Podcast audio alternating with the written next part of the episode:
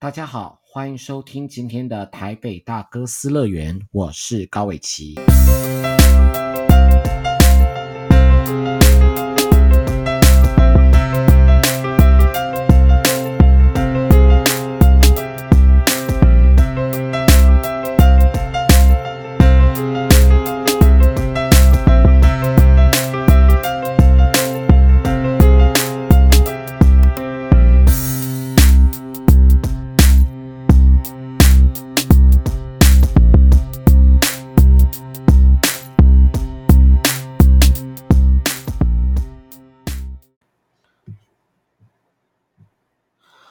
大家好哈，呃，今天是我们台北大哥斯乐园第一集的播出。那今天呢，要来跟大家分享的一件事情，就是啊。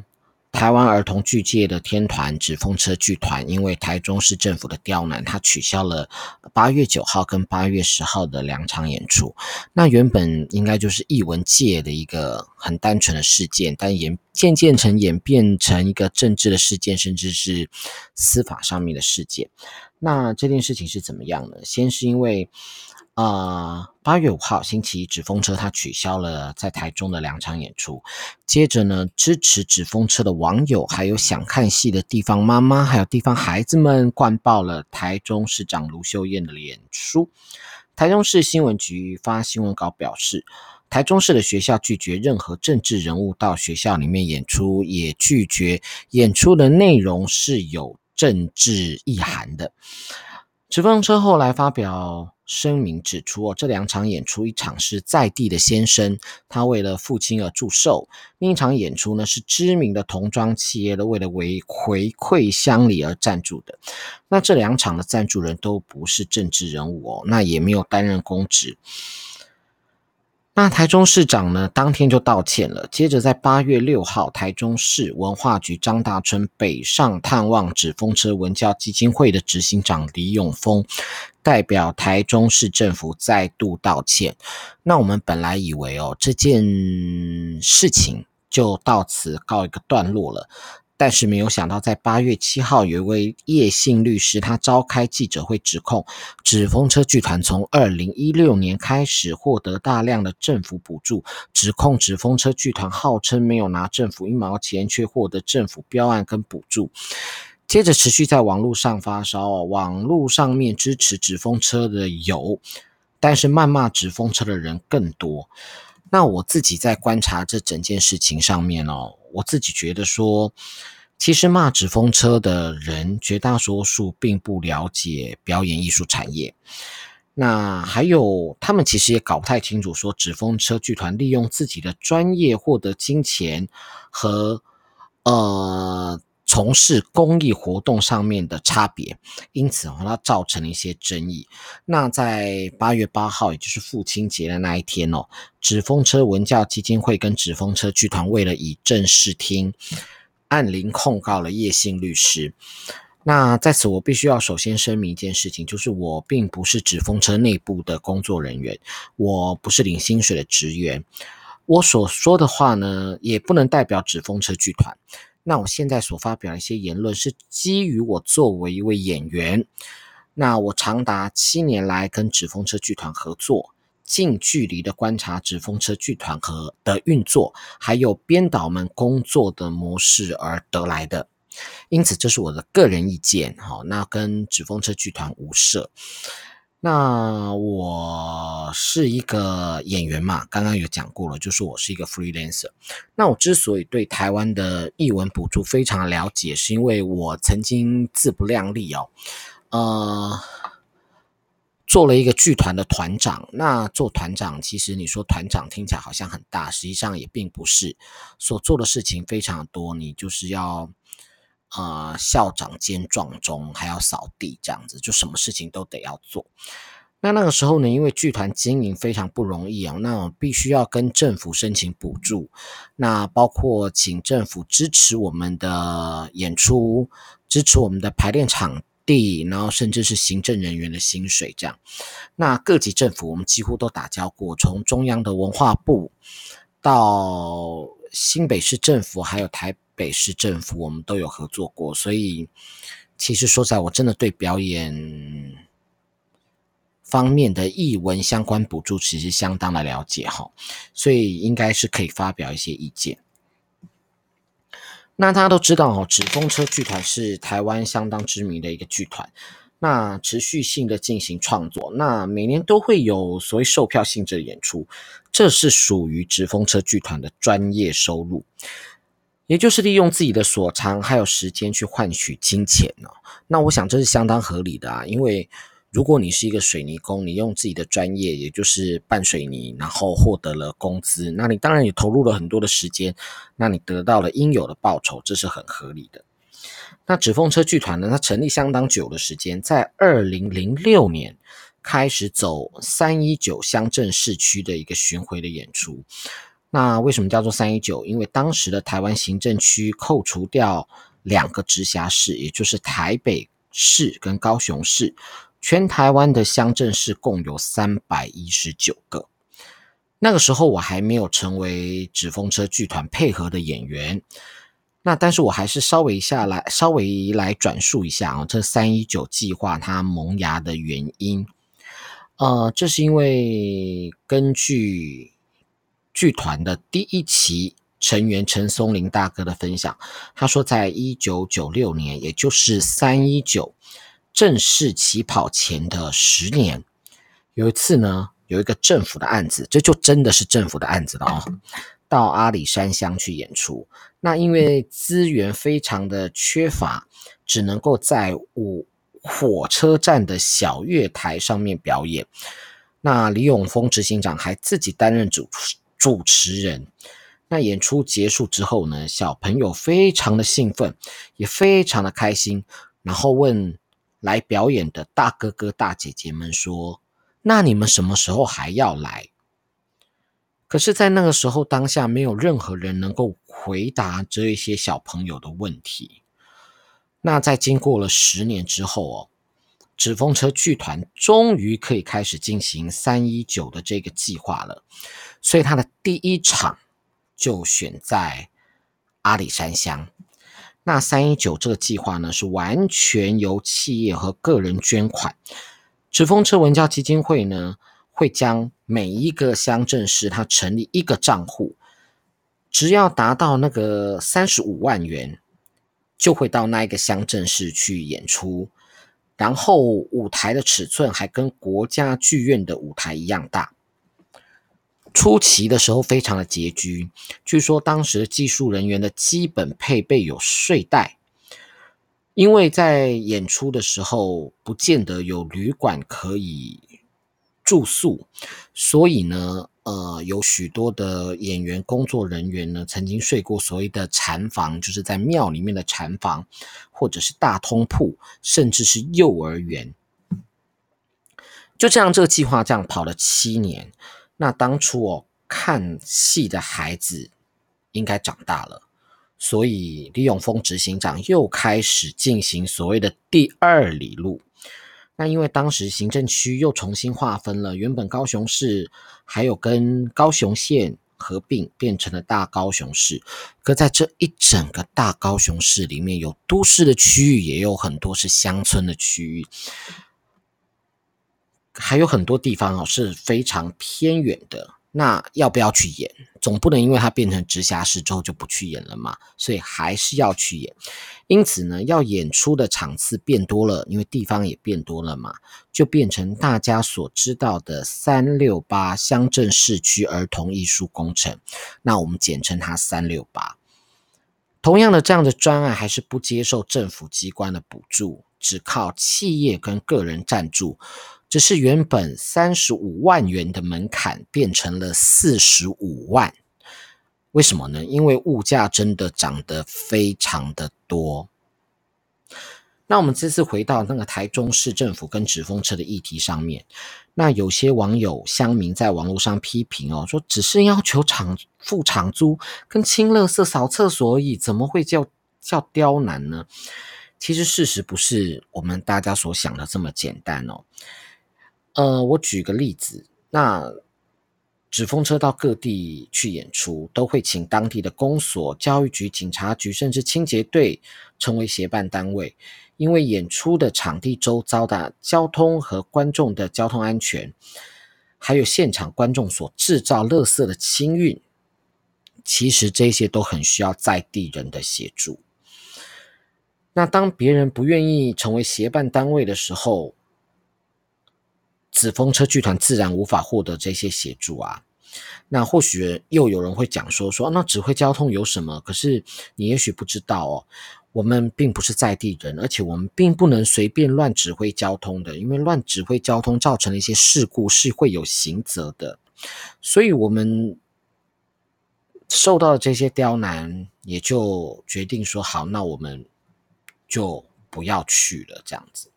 那虽然说台中市的市长他后来有道歉，但是其实这个道歉，其实是不是已经？太晚了，而且会让人觉得更荒腔走板的是，你第一时间发的新闻稿，居然觉得说这个这个事情是一个政治活动。那你道歉的时候，其实这个所谓的风声都已经蔓延出去了。有许多人或许他根本没有接收到所谓的更正，但是他就认定说，哦，因为哦，因为纸风车的演出有有政治的影射这样子。但实际上并不是啊。那接下来的下一个事件是在八月七号，那个叶律师哦，他召开了记者会，那指控说，纸风车剧团在二零一六年获得政府标案多件，得标金额年年上升。他指控说，纸风车不是不拿政府的补助吗？怎么拿了那么多标案来做？那我想，这叶律师犯了几个基本的错误哦，他其实没有搞清楚所谓的标案跟补助是不一样的。好。第二个是说，他也没有进行到所谓的查证的工作。第三，他直接散播了没有证实过的不实消息，所以呢，乐听大众收到这种似是而非的假消息。那我跟大家说一下，就是标案跟补助为什么不一样？那标案的意思是说，政府有一些建设，例如人行道，或者是我要办一个儿童艺术节，或者是我今天要修理。呃，行人穿越道，哈，或者是我要修理那个那个红绿灯等等，那这些东西你总不能叫政府的机关自己去做，那怎么办？我可能要交由民间的厂商跟艺文团体来做。那简单来说就是拿钱办事。所以在去年台中市花博，它有一个开幕式，就是一个标案，那它就是请纸风车剧团来进行所谓开幕表演的。统合跟演出这样，那今年的新北市儿童艺术节也是这样子的，也就是一个标案。那他委托纸风车剧团来进行这样子的标案，那来有表演呐、那也有游行的活动等等的。那这个部分呢，是纸风车的专业的收入，好，所以像是企业的邀演这些部分也全部都算是纸风车剧团的专业的收入。那又有网民就说啊，就是纸风车有拿了很多那种台湾品牌团队的补助，然后义务就是演三六八乡镇市区儿童艺术工程，这其实也是一个似是而非、模棱两可的说法。呃，文化部确实补助了纸风车剧团台湾成为台湾的品牌团队，那获得品牌团队哦，还有所谓的优秀团队。这样子的团队呢，其实台湾的剧团非常多哦。那除了有纸风车剧团之外，还有云门，或者是极乐文教基金会、呃优人文化艺术基金会、明华园戏剧团，还有唐美云戏剧团。那他们补助这些团要做什么？这些补助这些团是补助什么东西呢？我来告诉你们，主要补助的就是行政人员的薪水。排练场的办公室的租金、行政管理营运的费用，那确实啦，当中有希望说纸风车剧团能够下乡演出，呃，作为义务啦哈。但是呢，演出的钱不就是没有的意思，那你要自己想办法。那所以说，那个三六八下乡的演出，纸风车还是得要一块一块的去募啊，就是说还是必须要去进行相关的募款。所以严格说起来，三六八乡乡镇市区儿童艺术工程这样子活动，并没有获得政府的政府任何的赞助的。所以叶律师的指控哦，是把纸风车剧团用自己专业赚来的钱，例如是标案，呃，当做跟政府要钱下乡演出混为一谈，这是错误的。那他又指称说文化部的补助用在三六八也是错误的。那又暗指说纸风车在绿色政权的执政底下获得大量的资金挹注，也是错误的。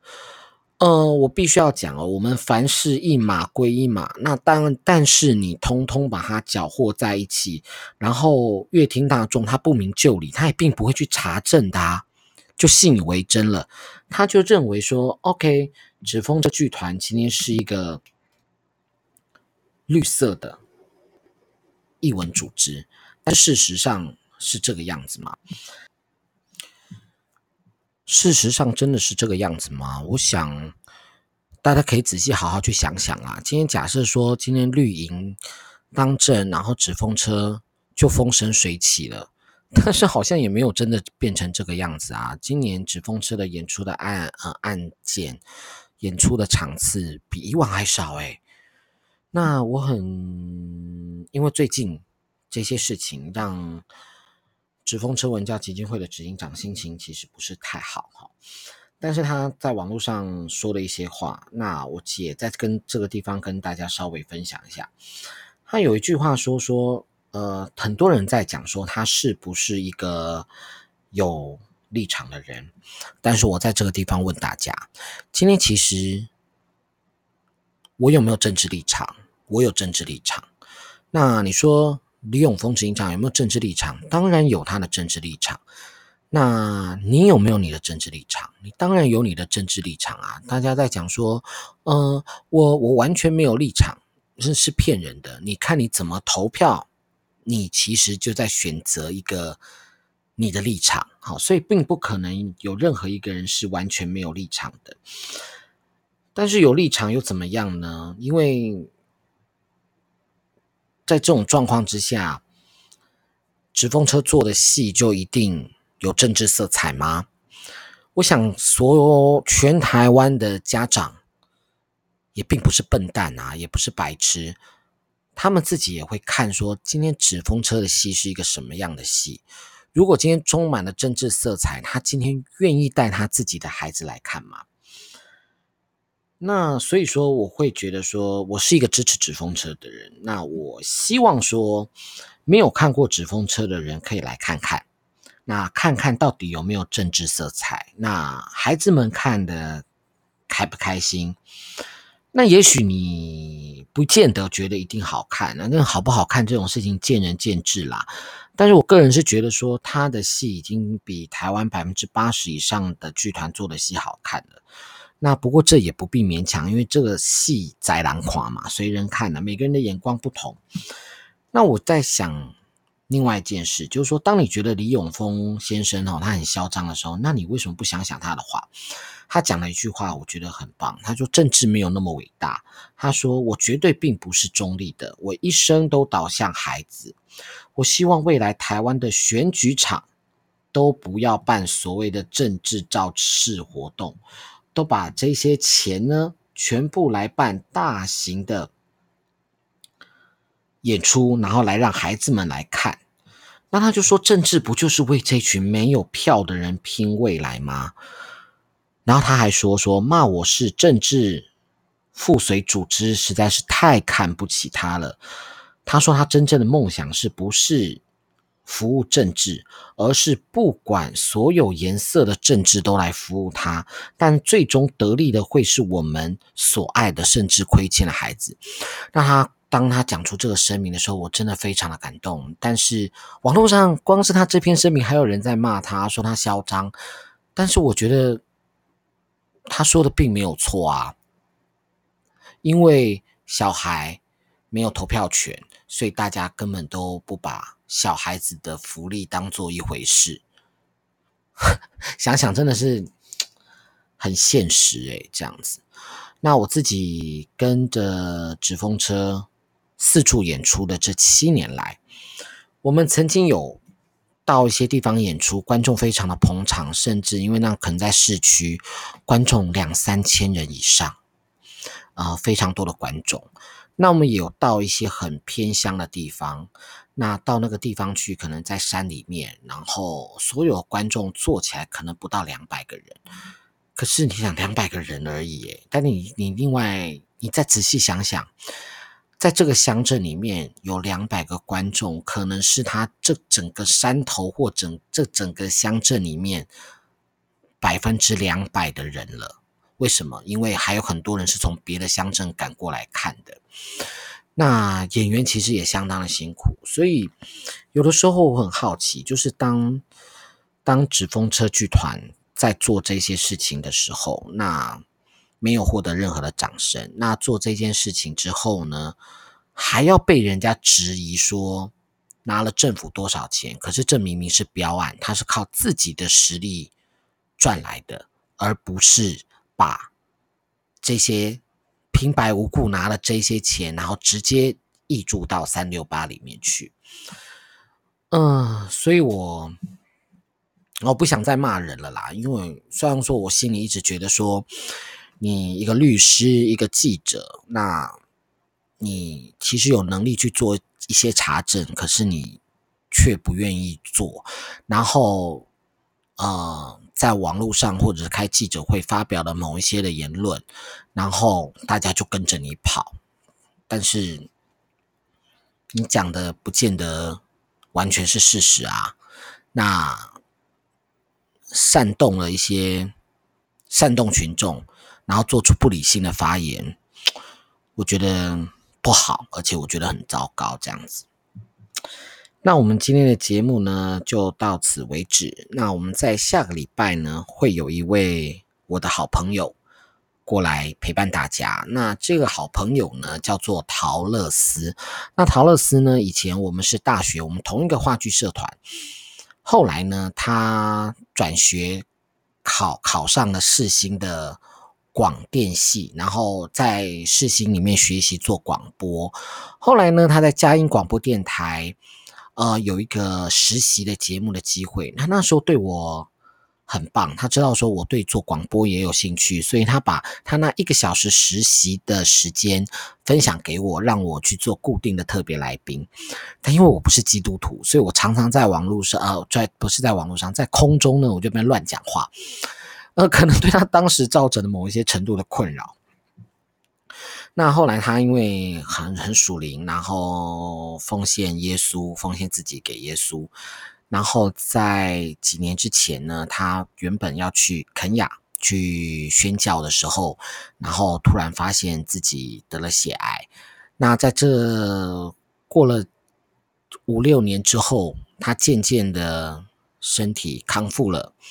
呃，虽然身体还是有一些后遗症，但是他借由上帝的力量，然后呃让自己重生。然后现在呢，在教会里面工作，除了还是有一个小时的广播时间之外，他还是做了很多的事情。那下一集他将来到现场，那跟我们好好的聊聊。那也想也希望大家未来可以持续性的锁定台北大哥私乐园的播出。那我们会将在每个星期六更新一集全新的。那谢谢大家，谢谢，拜拜。